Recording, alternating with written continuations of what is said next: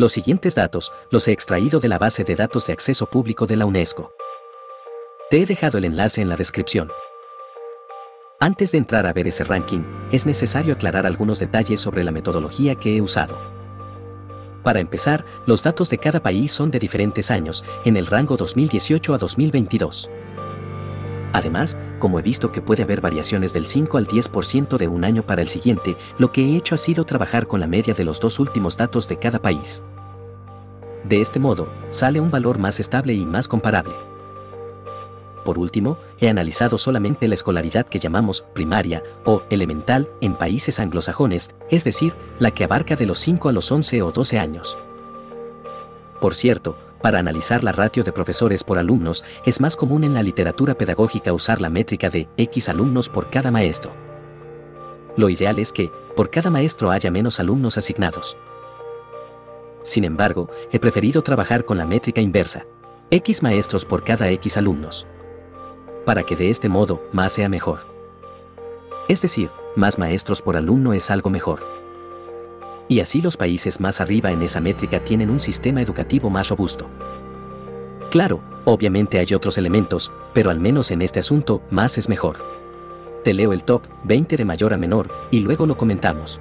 Kuwait, Grecia, Noruega, Cuba, Polonia, Hungría, Suiza, Dinamarca, Georgia, Austria, Bélgica, Costa Rica, Estonia, Italia, Uruguay, Letonia, Países Bajos, Omán, Chipre, Dominica y Bulgaria. ¿No te sorprendió que Kuwait estuviera arriba de todo? Nada más y nada menos que 123 maestros por cada mil estudiantes. O lo que es lo mismo, 8 alumnos por maestro. El último país del top es Bulgaria, con 85 maestros por cada mil estudiantes, es decir, casi un 50% menos. La otra sorpresa es Cuba, que está en la cuarta posición mundial, con 114 maestros por cada mil estudiantes.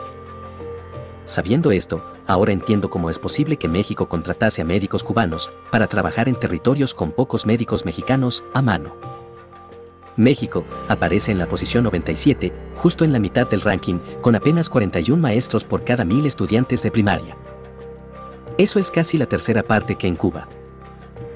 Uruguay también está en un muy honroso lugar 15 del ranking mundial, con 87 maestros por cada mil estudiantes. Fuera de este top, encontramos a España no tan abajo, en el lugar 30, con 78 maestros de primaria por cada mil estudiantes. Y la excesivamente elogiada en temas educativos, Finlandia, está más abajo con 75 maestros. Y un poco más abajo, aparece Estados Unidos de América en el lugar 43, con 69 maestros. Lo más triste como siempre es que, abajo del ranking mundial mayoritariamente encontramos países africanos. Los cinco últimos son de mayor a menor, Chad, Tanzania, Angola, Mozambique y República Centroafricana, con entre 11 y 18 maestros por cada mil alumnos, es decir, más de 55 alumnos por cada maestro. Y digo triste porque entre el último y Kuwait hay 10 veces menos maestros de diferencia. Y siempre son países africanos los que quedan en la parte inferior de los rankings de desarrollo. Túnez es la excepción en este caso. Está en la posición 55, por encima de Chile, Francia y Reino Unido. Espero que este episodio te haya gustado más. Con diferencia es el que más tiempo me ha llevado prepararlo. He tenido que recoger y procesar datos de dos tablas de la UNESCO. Probablemente haga un segundo episodio analizando estos mismos datos por continente.